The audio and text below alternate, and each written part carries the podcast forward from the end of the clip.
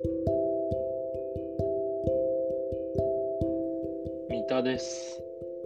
小川です。奥付けの裏側始めます。はい。三田はじゃあ何した？それよ、それ。うんあの、ネットフリックスで、うん海外ドラマを見てました。お何？ダークってやつ。へえ。ドイツのドラマなんだけど、ドイツのドラマっていうか、ドイツが舞台のドラマで、うんうん。で、これ会社の人と話してて、ダークっていうのがあるんだよって聞いて、調べたら面白そうだったから見始めたんだけど、面白いんだけど、うん。めっちゃ複雑っていうのが今の感想で、まだ見てる途中なんだけど、ストーリーはね、なんかもうストーリーを説明するのが難しいから、そのトピックだけ説明すると、トピックだけ説明。そっち、そっちで理解、まあいいや。理解できなそう。まず SF ものなの、SF なの。あ、SF なんだ。そう SF でサイエンスフィクション。うんで、えっと、タイムトラベルものです。おうおうはい。はい。でもタイムトラベルだけじゃなくて、うん。殺人事件も起こってる。から、まあ、うんサスペンス、ミステリーでもあると。うんうん。まあそれぐらいはなんか、まだつそうそういていけそう。うん。そう。かつ、えっ、と、ドイツの田舎町がはいはい。舞台で、はいその田舎町には原子力発電所がある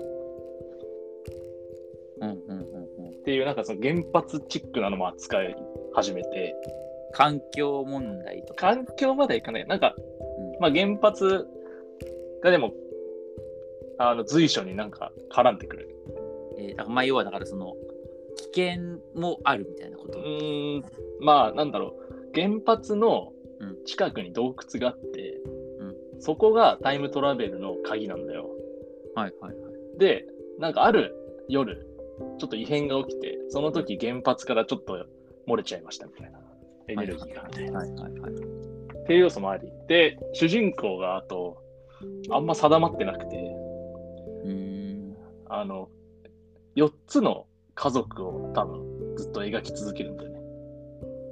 うんうんうん。だからその4つの家族それぞれのお父さんとか息子とかが主人公視点になってる時がこうバラバラと連続して入れ替わったりと入れ替わってるとさっきまではある一家のお父さんが主人公でずっと主体で動いてたのに、んなんかふっつって目覚めてその違う上の息子が次から主体になるとかはいはい。でかつその4つの家族の登場人物たちが、あの時間軸移った時に違う俳優で出てくるからそうだよね。そうでそれをなんか説明なしに出てきて途中で呼び方で、あこいつ息子時代かみたいなええわかんないんだ、その。だからはいはい。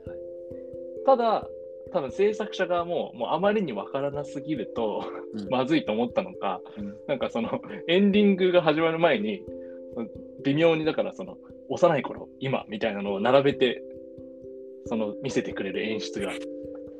あの、推理小説の見開きの登場人物一覧みたいな。そうそうそうそうそう。なるほど。で一番の問題はさめちゃくちゃでもストーリー面白いのよ。おおちゃんと終えてなくても面白い。ぶっちゃけ。はい、僕ももう正直完璧にはね終えてないというかその誰が誰だかあんまり分かってない部分もある。うんだけど面白いから続き気になるんだけど、うんそうなると何が問題かっていうとそのやっぱ複雑なドラマだから人物相関図とかをさまとめてるブログがあるんだけどうん。ネタバレにならないように見る術がないああ、何話までみたいなことになってないってこと？か。なってるブログもあるのかもしれないけど怖くて見れない、まあそうだね。いや、むしろ基本的には全部明かされてるのが大体だよね。そうてか全部見終わってから見たいんだけどうん問題はうん3シーズン目まであってうん1シーズン多分10話ぐらいあるのかな9話とかはいはい。で1本60分の超濃密なドラマだからまだまだかかる。僕今1シーズン目の最後。で、さらに要素あって、タイムトラベルするんだけど、とね、3つか4つの時間帯に移るんだよね。だから今があって、うん未来にも行くし、過去にも行くと。うんうん。で、そこでまただから登場人物のなんか未来版と過去版未があって来版とかもうダメだ。未来版と過去版でしかも4家族でしょ？そう、やばいしかも。視点が入れ替わるんでしょ？そう。で、4家族は、しかもなんか、夫婦関係がドロッドロしてるところもあって、で、僕思ったのよね。こんなに複雑なストーリーをうんドラマでよう作ったなと思ドイツの人たちはなんかこんなのを月9で見るんかって思って、調べたら、ネットフリックス制作で、なんなんだよって思った。やっぱりかいみたいな。ああ、まあそうね。だからその、日本のさ、テレビドラマでこんなの作ったら、もうめっちゃカオスというか、はいなんかもう た、なんだろう。結構ね、クレームというか、なんかもう、誰も見ないんじゃないかなって思って。うんうんうん。第3シーズンなんて行くことは絶対ないわね。そうそう、い絶対行くことないんだけど、だからそこがやっぱ、いっぺんに出すネットフリックスの強さもあるなとも思いつつ、あとはなんだろう、その、前も小川が言ってたけどさ、うん。視聴者がどんどん本当多分下超えてきてんだよね。うんうんうん。だからもうこんなになんかごちゃ混ぜにしないと、みんな、なんかこう刺激に感じないのかなとか、うんうん。うん、って思ったりもしつつ見てると。なるほどね。うん、で、まあ、そこからぼんやり思ったのがさ、うん。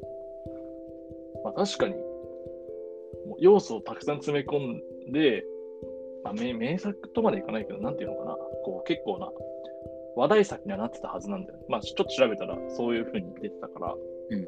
なんだけど、その、なんかこの作品が十数年後も、なんか名作として見られてるのがあんま想像できないなって思って、うんうんうん。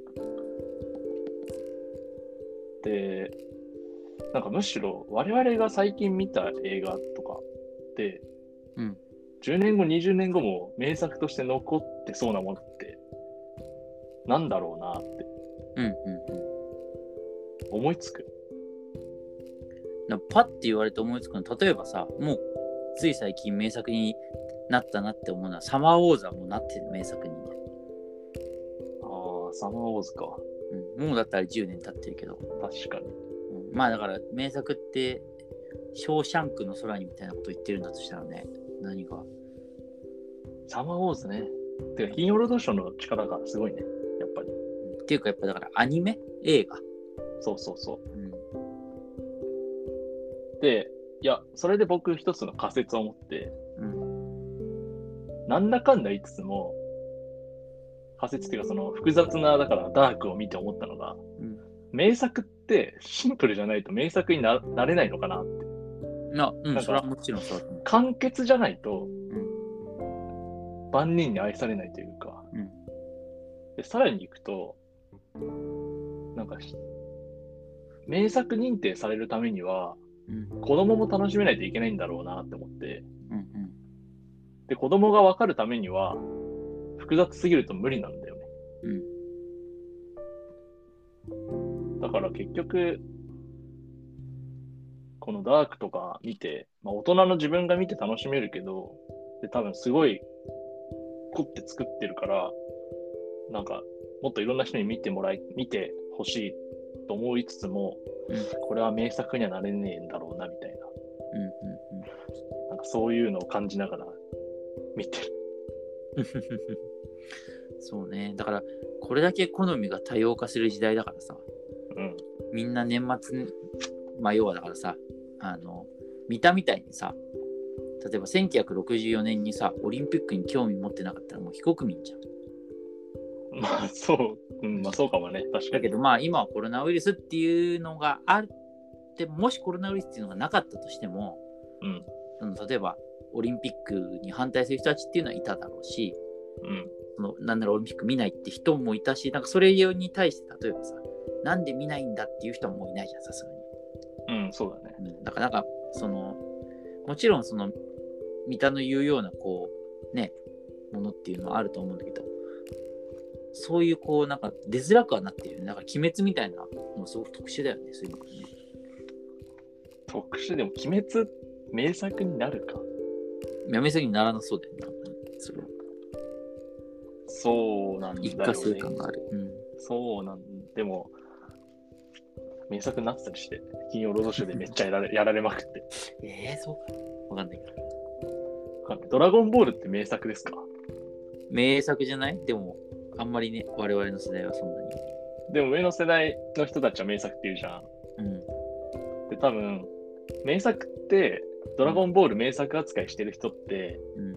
子供の時ドラゴンボールに触れてた人たちだと思うんだよ。もちろんね、そうね。はいはい。で、その時大人の人たちって、うんドラゴンボール名作になんないだろうって言ってたと思うんだよね。うん。だから、鬼滅の刃も、うん。今、鬼滅で盛り上がってる子供たちが、うん。20代、30代になった時に、うん鬼滅の刃名作だろうってなるほどね。言っててもおかしくないかな。はい。まあ確かに。だから結局子供時代にはまらないと名作にならないなっていうのがうんうん。思ったんそうだね。それはその通りだね。だから、名作って難しいよねっていう。うん、そうだね。名作になるのはね、なかなかね。で逆に言うと、もう我々のうん。目は名作を見抜く力はない。なぜなら大人だから。なるほどね。子供時代に触れて記憶に残らないと名作にならないから、我々は何を見ても名作には思えない。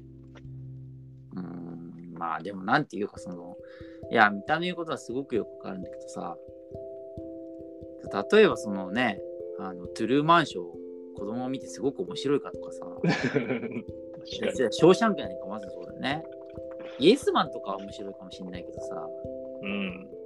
ショーシャンクの空にとかだって子供見て面白いって思わないよね。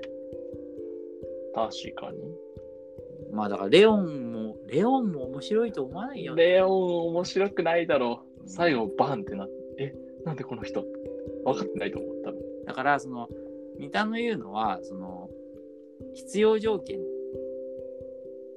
なるほど。で十十分条件ではないような気がするけどね。うんうんうんうん。名作の十分条件が分かったら、誰だって作作れちゃう。。そりゃ そうだよ。河村元気は分かってる。河村元気分かってる。河村元気は分かってる。分かりてー。まあそっか。確かに。と、あまりにも複雑なドラマを見すぎて、うんなんかもういろいろ考えちゃった。でもそれは真理だと思う。その複雑じゃなくて分かりやすくしなきゃいけないっていうのは、それは真理だと思う。その子供っていうのはちょっと分かんないけど、ああの全部じゃ全部そうじゃないと思うけど、うん。難しくしすぎないっていうのは大切だよね。そう。でももう超えてるから難しくしすぎなきゃいけないっていうジレンマあると思うんだよね。まあそうだね。だからそこをうまくやるのが今後のなんか名作に求められてくるかも。うんうん、確かネットフリックス、まだ登録してないでしょ？に。しない。またネットフリックスで見るものが追加されてしまいましたね。一気見に適さね一気に、でも逆に一気に見ないと、うん、分かんなくなっちゃう。もうわかんない。なるほど。そうダーク。